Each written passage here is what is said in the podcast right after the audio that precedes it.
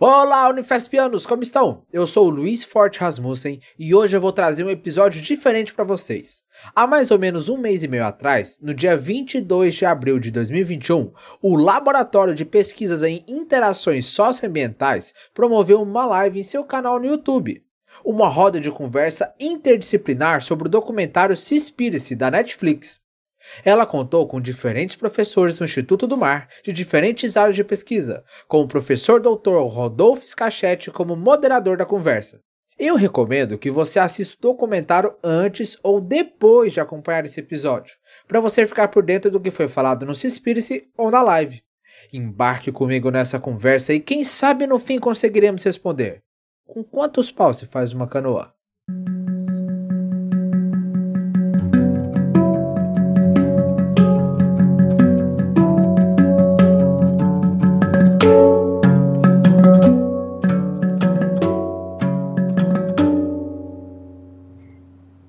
Bom dia, boa tarde, boa noite, gente. Bom, eu sou Rodolfo Scaquete, da Unifesp Baixada Santista. E esse evento é promovido pelo LISTA, né, que é o nosso grupo é, de pesquisa é, em interações sociotécnico-ambientais. A gente está assediado no Instituto do Mar da Universidade Federal de São Paulo, na Baixada Santista.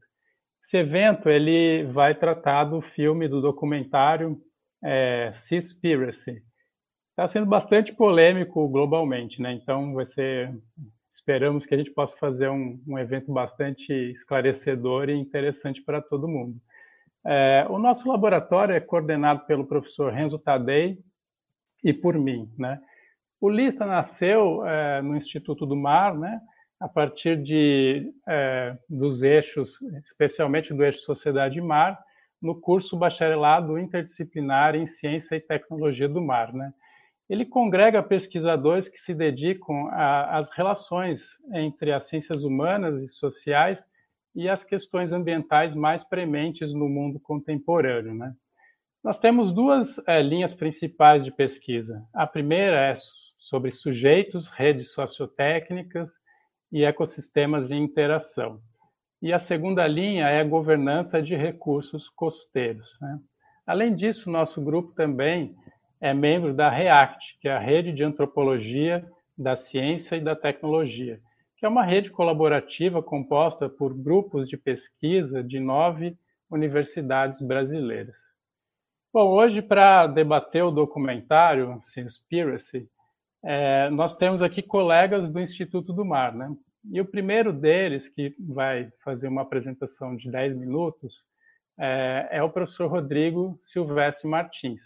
O professor Rodrigo é oceanógrafo, trabalha com é, ecologia marinha e da pesca, e é membro do Laboratório de Ciências da Pesca, né, o Lab Pesca, do IMAR também, Unifesp Baixada Santista. Então é com prazer que eu recebo o professor Rodrigo e passo a palavra para ele é, fazer a exposição de 10 minutos. Obrigado, ah, Rodrigo. Obrigado, Rodolfo. Obrigado aí pela organização, pelo convite, né? Realmente acho que é muito propícia a hora de falar sobre esse documentário, que é bastante polêmico. Ele tem coisas, ele não é 100% acurado, né? Mas ele tem coisas boas e coisas ruins, né? As coisas boas, eu gostaria de falar é, inicialmente, é que ele chama atenção, né? Ele teve uma penetração muito grande na mídia e no público, principalmente, né? Para as questões da conservação marinha, a questão da pesca. Ele fala de poluição também, que assistiu o documentário. E ele também tem um grande mérito, que eu achei, é até uma piada interna, né? As pessoas não vão entender, mas ele faz, né? Ele fez grandes especialistas de pesca, com o professor Ray Hilborn e o professor Daniel Pauli, um dos Estados Unidos ou do Canadá, que eles são rivais é, na área, mas eles concordam ao falar da, do, do documentário sobre as coisas que não estão bem alinhadas ali, né? É, na minha opinião, faltou um pouquinho aí de transparência, algumas, algumas é, atitudes censuráveis, né? Mas, enfim. Bom, ele começa, né? Ele é muito, ele apela muito para por emotivo, né? Então tem muitas imagens bonitas, tudo mais. Então a história do o narrador, que é o principal, né, que apresenta, ele chama Ali, esqueci o sobrenome dele, né, ele fala que ele é apaixonado pelo mar desde criança e não sei o quê, né, Então ele começa a perceber, né, estudar e receber informações sobre as ameaças que tem no oceano para a vida marinha os ecossistemas. E aí ele se engaja em algumas ações, né?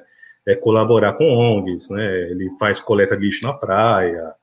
Aí ele decide que não, que isso aí é muito pouco, que ele iria fazer mais e, e sair mostrando o mundo os problemas que acontecem, tá? E aí ele embarca, né? Ele vai para vários países e mostra os problemas locais, né? Que tem. Mas assim, tem muitas coisas que não estão alinhadas com a melhor informação possível, tá? E uma das coisas censuráveis que eu acho que ele fez, que eu acho que não contribui para a causa, foi ter filmado pessoas. É, na verdade, ele, ele filmou, ele gravou, né? A pessoa pediu para ele parar de filmar e ele, consegui, ele continuou com a gravação e divulgou a gravação. Acho que isso não é uma, uma coisa muito legal. Por que, que eu falo isso? Porque esse tipo de atitude ele fala contra, né? Os detratores da causa, né? Quem é, fala que não, que está errado, então a gente pode pescar o que a gente quiser e fazer o que quiser. Olha, estão mentindo. Ó, aquele documentário está falando coisas que, que são mentiras, né? Então você dá argumentos para as pessoas não bem intencionadas.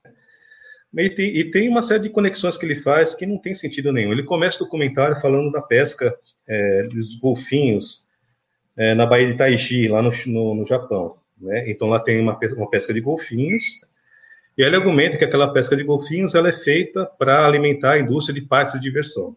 Só que isso não é verdade, eles comem. Não estou falando que isso é certo ou errado, mas a pesca lá não é para capturar animais para parque de diversão. A pesca lá é para comer, eles se alimentam daquilo. Em alguns casos, sim, os animais são capturados no, no oceano. Os parques, em geral, eles preferem animais que nascem em cativeiro, porque o animal já é, é condicionado ao cativeiro. Porque ele é uma coisa que ele fala no documentário. Um animal, um mamífero marinho vivo, um golfinho, é uma coisa muito cara. O empresário não quer pegar um golfinho, trazer para o seu parque e o animal morrer. Agora, se o animal nasce em cativeiro, ele é, ele tem um preço melhor, é o que eles preferem comprar. Né? Então, essa informação não é de toda verdadeira. E aí ele faz uma, uma, uma, conexão com a indústria do atum, né? que tem na mesma cidade, tem um porto que, que desembarca lá o atum. Ele fala que não, que os, os pessoal do atum é, tem, teria uma conexão com o pessoal que pesca golfinho, faz eles matar os golfinhos, porque os golfinhos que é, são, é, os, segundo eles, que os, os que acabam com o peixe. Bom, primeiro que o peixe que é desembarcado lá é o atum. O atum é pescado em águas internacionais, né? Então é uma conexão que não que não corresponde à verdade, tá?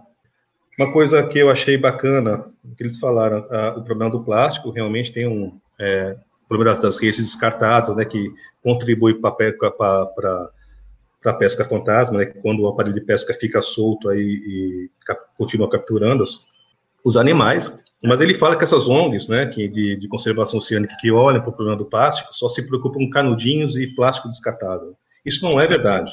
Tá? Tem ONGs específicas que estão de olho aí no lixo marinho, no, no, no material de pesca descartado, né, da pesca fantasma. Aqui mesmo no Brasil, aqui em São Paulo, nós temos um Instituto de Pesca, o um projeto de pesca fantasma, né, que já há alguns anos trabalha nessa frente. E ele fala que o maior problema do plástico no oceano são as redes e o material de pesca descartado, o que também não é uma verdade. A gente tem o problema do microplástico, né, principalmente o plástico, o microplástico que sai da roupa, aquele microscópio que a gente não vê, é um problema muito maior. E aí ele fala, ele, ele, ele pega uma citação, ele diz que no grande giro de lixo do Pacífico, né, onde as, as correntes marinhas concentram o plástico flutuante, que o, a metade dos detritos que tem lá é, seriam é, de pesca, né? De redes e linhas, etc. Isso pode ser visualmente, gente, mas assim, o microplástico é um problema muito maior e, e o, o, detrito que mais tem naqueles, naqueles giros não é nem plástico. Quer dizer, tem um componente plástico, mas é bituca de cigarro, tá? Então, assim, eu acho que o público tem o direito de ser informado com a melhor informação possível, tá?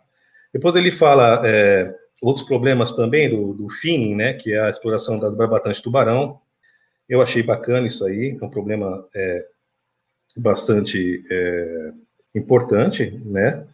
Mas aqui é bastante complicado, porque, por exemplo, aqui no Brasil, a gente tem, as pessoas é, exploram a barbatana de tubarão, mas é, a legislação brasileira não permite que você desembarque só a barbatana, você desembarcar o corpo. E qual que é o problema? A barbatana vale muito. Então, o pescador brasileiro, por exemplo, é, uma, é um resultado da pesca que ele usa, né, o pescador mesmo, o cara lá que está lá na lida, né, é o que ele vai comprar uma geladeira, que ele vai comprar um micro-ondas para casa dele, que ele vai pagar um colégio da filha dele, é aquele dinheiro da Brabantana. Só que aqui a gente consome a, a, a também, embora eu, na minha opinião pessoal, se alimentar de, de tubarões não seja a melhor é, coisa mais inteligente a fazer, até uma questão de saúde humana, porque é uma, é uma carne muito tóxica, né? Ela, ela, acumula um monte de substâncias que são ruins, tá? Uma parte que eu achei também importante, ele fala do impacto da pesca de arrasto. E realmente a pesca de arrasto é uma pesca que tem um impacto muito grande, né? Principalmente no que a gente fala de captura incidental, né? Que é o que é capturado fora o que estão atrás de, que a gente chama de espécie alvo, né? Então, se a pesca direcionada ao camarão, vai pegar o camarão e mais um monte de espécies. Esse monte de espécies que pega é o que a gente chama de fauna acompanhante. Só que ele fala do problema de arrasto, que se saiu um estudo há não muito tempo atrás, que fala que a gente já arrastou um, tipo, um absurdo aqui no, no do, do, fundo oceânico, tipo, sei lá, 90%. Eu estou dando um número aqui da minha cabeça, mas é uma coisa muito alta, muito absurda. Né? Isso aí é ali, um jornal bastante importante. Só que a metodologia que os caras usaram é completamente enviesada, porque eles faziam aquela. Onde o barco arrastava, eles pegavam quadrados de 100, 100 km por 100 km para fazer análise. Aí, obviamente, você usando uma área desse tamanho, você vai ter um impacto, entre aspas, muito maior, uma área arrastada muito maior. Mas o que importa mesmo nessa, nessa conta é a área que. o trajeto que o barco faz arrastando. Aquela, aquela tirinha, né, que do fundo do mar, onde o barco arrastou, é realmente o que tem que ser contabilizado. Tá? Outra coisa que me, me incomodou um pouco, ele chamou de todas as pessoas entrevistadas lá, a única pessoa de ciência que, que foi falar, falou lá com ele, foi o Callum Roberts, que é um autor que eu, que eu gosto muito, tá? Ele tem um viés extremamente conservacionista, né? Tanto que ele, ele endorça várias coisas que estão no documentário, mas ele não se incomodou de chamar outros especialistas, né? Por exemplo, Daniel Pauli, por exemplo, o Hilborn, por exemplo, o professor Fabelzinho, que vai falar na, na, outra live que a gente vai fazer, são grandes especialistas e não foram ouvidos. Isso também é um, é, é, é um viés muito grande, né? É o que a gente chama de cherry picking. Você pega só as referências que suportam a, a sua hipótese, ou o que você quer defender. Então, não é, uma, não é das melhores abordagens. Então, fica assim, tem outras coisas também que, ele, que eles colocam, né? E no final eles falam que a única, única maneira de, de proteger os oceanos seria parar de pescar. Isso é uma coisa que não faz sentido. Tá? Por que, que não faz sentido? Primeiro que a gente não tem, tem 7 bilhões de pessoas para alimentar nesse planeta. Tá? Dessas 7 bilhões, existem bilhões que a única fonte de proteína que eles têm é a comida que eles pescam, né? principalmente em ações de desenvolvimento, né? países tropicais, etc. E o consumo de fundo do mar é muito importante para o desenvolvimento do cérebro, etc. Então, assim, a gente não pode também privar pessoas que não têm outra fonte de proteína da proteína, da única proteína que eles têm é, disponível, tá? Outra coisa que eu achei que ele ia falar no comentário, mas ele não falou, né, de emissão de carbono, etc. Né? Se você pensar em produção de alimentos, tem vários estudos sobre isso, as pessoas podem procurar depois, ou até podem me escrever e postar umas indicações, mas em questão de pegada de carbono, a forma mais ecologicamente amigável de, de produzir alimento nessa escala é a pesca. Tá? Não, gente, isso não é para dizer que a pesca está isenta de problemas, tá? mas é para dizer que faltou aí um pouco de, eu acho que um pouco de mais de seriedade no documentário. Mas assim, eu recomendo que as pessoas assistam, né? Mas sempre procurem é, outras fontes de informação para complementar o que eles viram na, no documentário. Perfeito, Rodrigo. Obrigado. Bem, dez minutos com precisão. Agradeço demais pela, pela fala, eu acho que já começa nos iluminando, né, Rodrigo? Um documentário tão complexo. Mas eu é, quero passar a palavra agora para é, o professor Rodrigo, também, também Rodrigo Schweitzer, também oceanógrafo, é, também é nosso colega da, do IMAR da Unifesp. Ele trabalha com aquicultura faz 21 anos e ficou nesse período, né, tanto no setor produtivo quanto agora na academia. Então, ele está conosco desde 2013 e conduz pesquisas sobre o desenvolvimento de sistemas de aquicultura ambientalmente amigáveis. Rodrigo, a palavra está com você, 10 minutos também, está com a palavra. Bom, boa noite a todos. É, primeiramente, eu gostaria de agradecer aos organizadores do evento, o professor Renzo, o professor Rodolfo, Obrigado pelo convite, é uma satisfação poder estar aqui. Então vamos lá, vou fazer alguns comentários gerais em relação ao documentário e outros mais específicos, focados na relação da apicultura com o tema abordado, já que a apicultura acho que talvez seja a contribuição mais importante que eu possa dar aqui para essa discussão. Com relação ao documentário, de forma geral, ele, ele toca em temas importantes, como o Rodrigo já mencionou, e faz um alerta sobre é, como os nossos hábitos impactam o ambiente onde a gente vive. Ele começa falando do problema dos plásticos, depois fala um pouco da relação entre a alimentação e o impacto nos ecossistemas, fala também da questão do bem-estar animal. E eu penso que, de certa forma, a principal mensagem que o documentário passou, né, que é a importância de a gente considerar os efeitos dos nossos hábitos alimentares é, sobre o ambiente em que a gente vive, ela pode funcionar, pode funcionar como um norte, onde a gente né, precisa estar sempre, sempre olhando. Assim, acho que da mesma forma que o produtor do documentário, eu compartilho da ideia que a gente precisa rever os nossos hábitos alimentares, considerando aí os impactos ambientais envolvidos né, no processo de produção de alimentos. Porém, acho que a solução apontada pelo autor, que seria parar de consumir pescado, embora pareça lógica, né, considerando a questão energética envolvida aí nas diferentes formas de, de produção de alimento, é de difícil alcance, né? Pois assim envolve gente, envolve pessoas e aí tem toda uma complexidade associada com a tomada de, de, de, decisão, né, gente? Eu não digo que seja impossível uma parte maior da população se tornar vegetariana, né? Mas certamente vai levar algum tempo para isso acontecer, considerando um cenário em que as pessoas podem escolher o que querem comer, não no caso de uma imposição, né? Porque assim, né, se a gente pensa, se a gente é, se as pessoas se guiassem por argumentos lógicos, né, muito provavelmente a gente não estaria sentindo os efeitos do aquecimento global que tem relação com os nossos hábitos de vida. Né? Também não posso deixar de mencionar, e o Rodrigo já colocou isso também antes, que essa refeição é um, é um privilégio de poucos, né? já que muitos não têm nem o que comer. Então, essas pessoas, né, não sei quantos por cento da população hoje não consegue ter acesso a diário alimento, elas não poder, jamais poderiam se dar ao luxo de avaliar se o que estão comendo pode trazer algum tipo de impacto ao ambiente. Né? E esse é um outro problema é, super importante a ser enfrentado, já que muita gente não consegue atender essas necessidades básicas fisiológicas.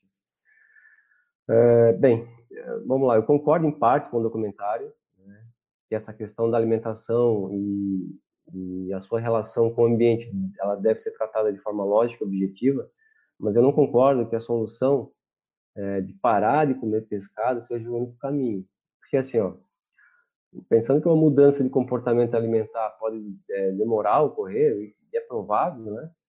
É, não dá para ficar de braço cruzado esperando isso acontecer. Então, dessa forma, eu acho que a gente precisa continuar aprimorando todos os sistemas de produção de alimentos que a gente dispõe atualmente, para reduzir os passivos ambientais associados com esses sistemas de produção. Agora, falando de alguns pontos que me chamaram a atenção no documentário, né? achei a abordagem do produtor bastante sensacionalista, né? Como diz o nosso caro colega Rodrigo Schoeri, hollywoodiana. É, eu acho que isso atrapalha mais que ajuda na construção de diálogos e busca de soluções. O produtor apresenta uma perspectiva muito pessoal e limitada do problema. No meu entendimento, é bem mais complexo do que é apresentado no filme. Então, como eu já falei, acho difícil haver uma mudança drástica nos hábitos alimentares das, das pessoas então, dessa forma, é importante a gente evoluir nessas outras alternativas disponíveis de produção de alimentos. Então, nesse sentido, a forma como a pesca e a apicultura são retratadas no documentário, ela foi muito infeliz. A relação delas com o ambiente foi analisada por uma perspectiva muito enviesada e bastante parcial, né? Então, assim, considerando que a minha área de trabalho ela é agricultura, eu vou falar um pouco sobre como a atividade está inserida nessa temática, que é a produção de alimentos, é, e antes disso, eu só queria registrar assim, que a agricultura é uma atividade super ampla, cheia de especialidades. Então, eu vou tentar tecer comentários os mais gerais possíveis dentro daquilo que eu, que eu tenho conhecimento, né, considerando aí o escopo do filme. Uh, acredito que o produtor ele uh, não teve o cuidado de pesquisar sobre os diferentes tipos de agricultura, que é uma atividade que trabalha com diferentes sistemas de, de, de produção, que vai desde os ambientalmente mais amigáveis até os menos amigáveis tem muita gente envolvida que depende dessa atividade. Um documentário como esse pode trazer consequências negativas para essas pessoas que vivem disso. Então, para quem tem conhecimento do tema, consegue fazer essa distinção entre o que é informação boa e aquela que não serve, mas para muita gente, o documentário pode induzir uma, uma construção de uma imagem equivocada sobre o problema, a partir da perspectiva do produtor do documentário.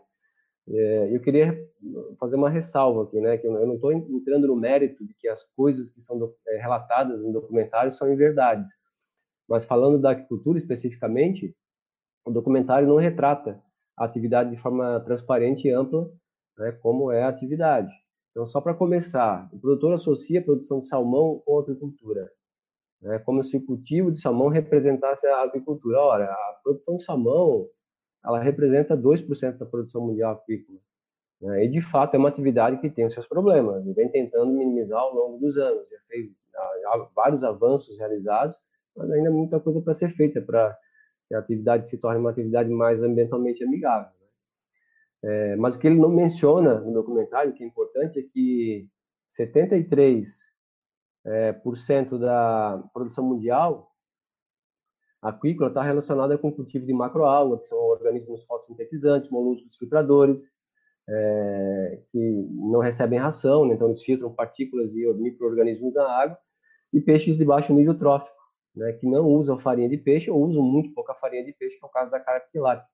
Então, o documentário não fala sobre agricultura tradicional, de subsistência, artesanal, que são sistemas ambientalmente amigáveis, né? tem um papel importante no combate à fome, em muitos países. Então, nesse ponto, eu acho que o produtor deveria ter sido muito mais cuidadoso. Né?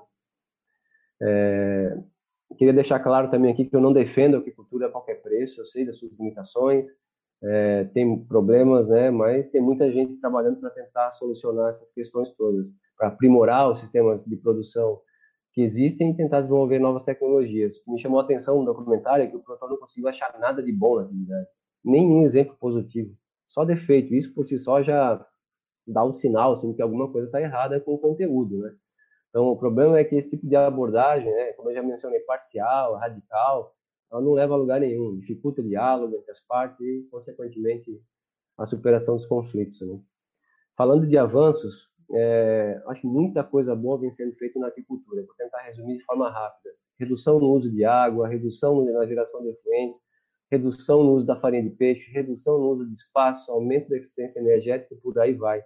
Né? E esses avanços têm acontecido de forma muito rápida. precisa lembrar que é uma atividade nova, a gente está falando de uma atividade que, embora milenar, porque a carpa é há 4 mil anos, mas a agricultura mais moderna, como a gente conhece, ela tem aí 50, 60 anos. Então, é, nesse sentido, é uma atividade jovem, né? como tal, está sujeita a erros, ou por falta de maturidade, ou mesmo de conhecimento técnico. Né? O que dá para dizer com certeza é que os sistemas de cultivo de hoje são muito melhores do que os passados, e os sistemas executivos de amanhã serão melhores do que hoje. Então, nesse sentido, eu sou muito otimista com a atividade. Né? Acredito que ela pode contribuir bastante para democratizar o acesso aos alimentos. Tá?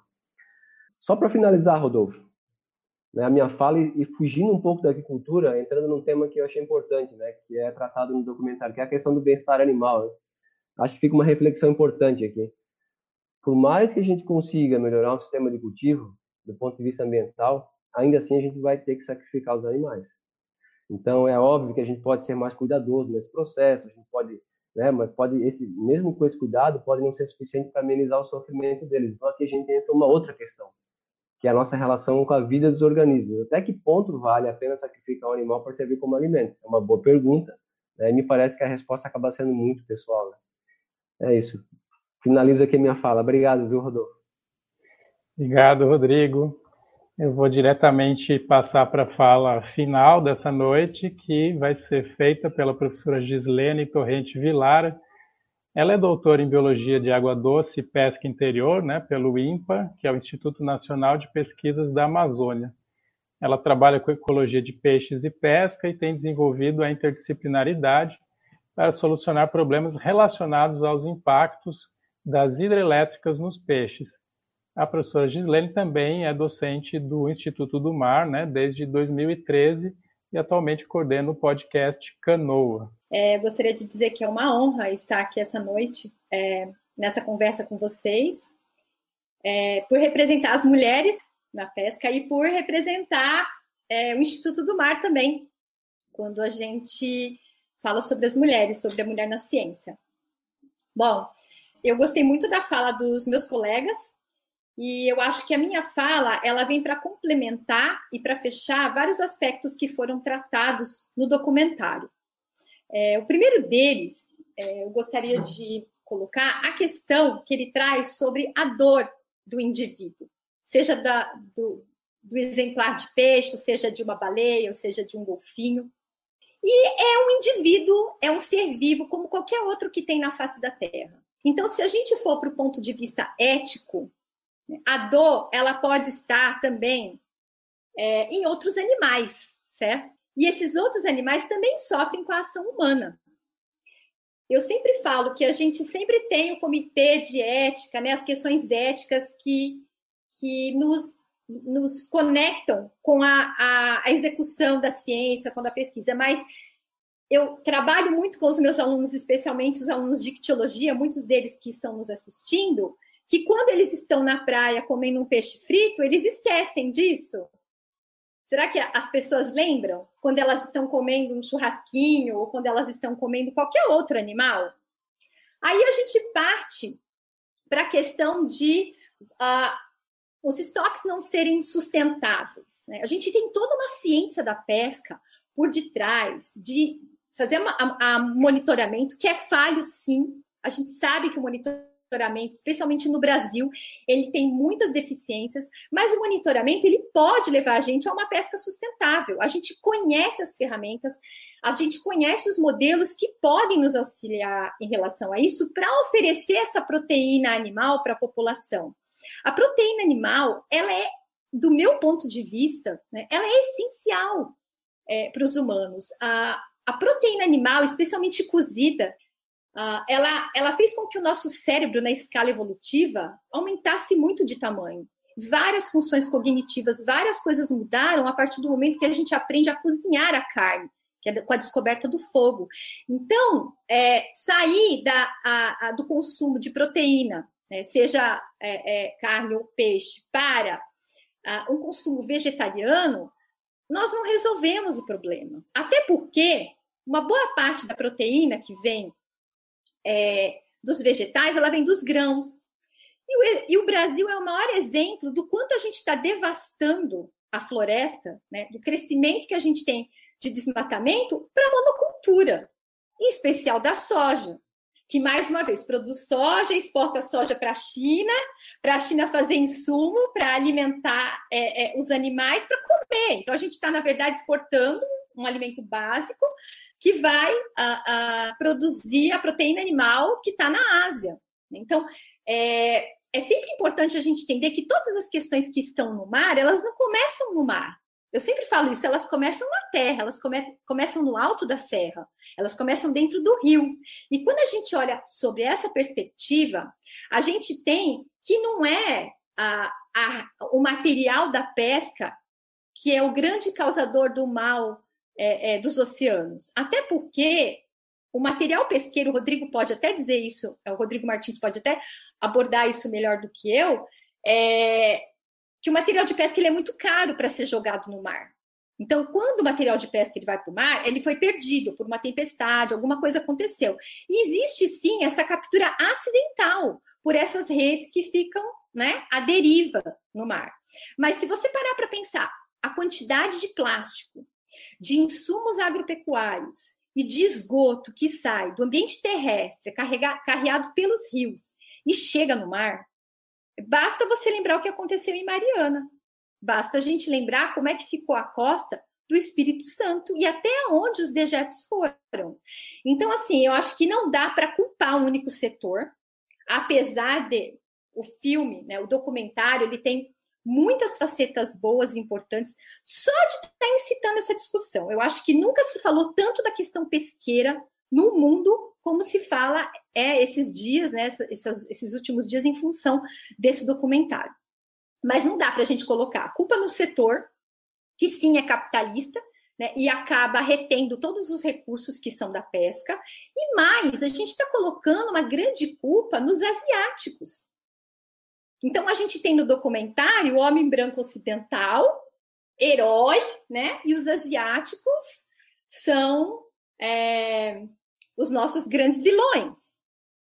É, eu tenho um colega que trabalha é, na Ásia. Ele trabalha com pesca, com a parte de aquicultura. Ele falou que já semana passada o impacto lá foi imenso das pessoas evitarem consumir o pescado por conta é, do, do, documentário. Então, isso é uma coisa muito séria, porque a gente está quebrando uma, uma cadeia produtiva que envolve várias pessoas. Se a gente quisesse pensar, por exemplo, em comer a proteína animal que vem do peixe de uma maneira mais, digamos assim, mais justa, o que, que a gente poderia fazer? A gente poderia, primeiro, não comer, não, não, não, não comprar, não adquirir as mesmas espécies, sempre. Né? Por que, que eu tenho que, quando eu sento numa mesa, eu só quero comer sushi de atum? Né? Ou eu só quero comprar pescada amarela? Ou eu só quero a dourada? Isso faz com que se tenha um esforço de pesca muito maior sobre essa população. E aí a gente pode ter problemas com essa população, enfim, ela pode ser, ela pode é, passar do seu máximo sustentável, a gente pode ter problemas para proteger a espécie, para fechar a pesca. Né? Durante um determinado período até que o estoque se recupere. Agora, se a gente consome vários pescados, né, várias espécies de pescados ao longo do ano, em especial aquelas que estão mais abundantes num determinado período, a gente pode evitar muitos problemas nesse sentido. E uma outra coisa que é muito legal, que a gente também poderia é, atuar como consumidor e tentar é, pensar em desenvolver melhor, que seriam as comunidades pesqueiras tradicionais, porque a pesca ela, ela é muito mais do que uma profissão, ela é um modo de vida. Talvez ela seja a pesca tradicional, a pesca artesanal, como é a, a, a questão indígena, esses são os melhores modos de vida, exemplos de modos de vida que a gente tem no mundo. Sustentáveis, é, produzem pouco lixo, né? É, não, não consomem muito humanos manufaturados. E se a gente consumisse o pescado que viesse diretamente desses, desses pescadores artesanais, a gente teria mais qualidade na mesa, mais diversidade na mesa, e a gente não estaria concentrando renda na mão das grandes indústrias pesqueiras. Mas é o que a gente faz. É, a gente especula as áreas da zona costeira, a gente desocupa essas áreas, indenizando esses pescadores, muito mal e tirando eles das atividades é, voltadas para pesca. Para quem não sabe, um pescador não consegue, uma, não consegue exercer uma outra profissão. Se ela é um modo de vida, ele dificilmente se adapta a qualquer outra atividade. Aí ele sai dessa zona pesqueira, que é vendida para fazer grandes condomínios e tudo mais, e a gente empurra esse pessoal para o morro, aonde não tem, não tem rede de água, onde não tem rede de esgoto. Então, assim, o problema, ele sai do mar e ele vem para o ambiente continental. A gente não tem como é, é, deixar isso de lado. Né?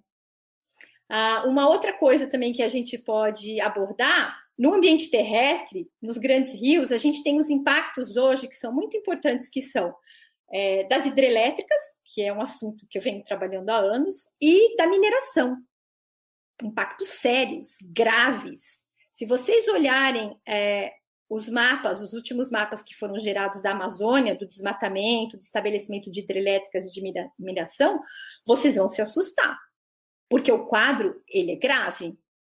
Tudo isso vai para onde? Onde é que termina tudo isso? Vai terminar no mar. Para quem não sabe, a pluma, por exemplo, do Amazonas, que tem mais de 100 mil metros cúbicos de água por segundo de vazão, ela chega na costa da África. E aí, o problema só é da pesca industrial? Eu acho que é isso. São vários outros pontos que eu anotei aqui, é, como, por exemplo, eu acho que a crítica às ONGs não foi uma coisa legal do documentário. É, tem muita ONG que faz muita coisa boa, e eu acho que, ainda mais em tempos atuais, a gente enfraquece mais um trabalho que é tão bacana, né, é, e que tem sido feito. Muito obrigada, pessoal. Acho que era isso que eu tinha para falar.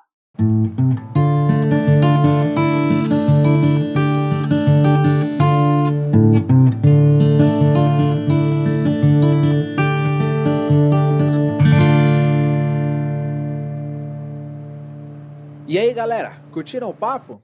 Então, depois desse momento de exposição, os professores fizeram uma rodada de perguntas e respostas na live. Se você ficou interessado, manda pra gente lá no nosso Instagram, canal Unifesp, ou no nosso e-mail, canalunifesp.gmail.com, pedindo para que a gente faça uma segunda parte trazendo essas perguntas e respostas. Se a gente tiver um engajamento alto, a gente pode até promover uma segunda conversa com outros professores a respeito desse tema tão interessante que é a sustentabilidade e a pesca no planeta Terra. Muito obrigado por ouvir até aqui, fiquem bem e até a próxima!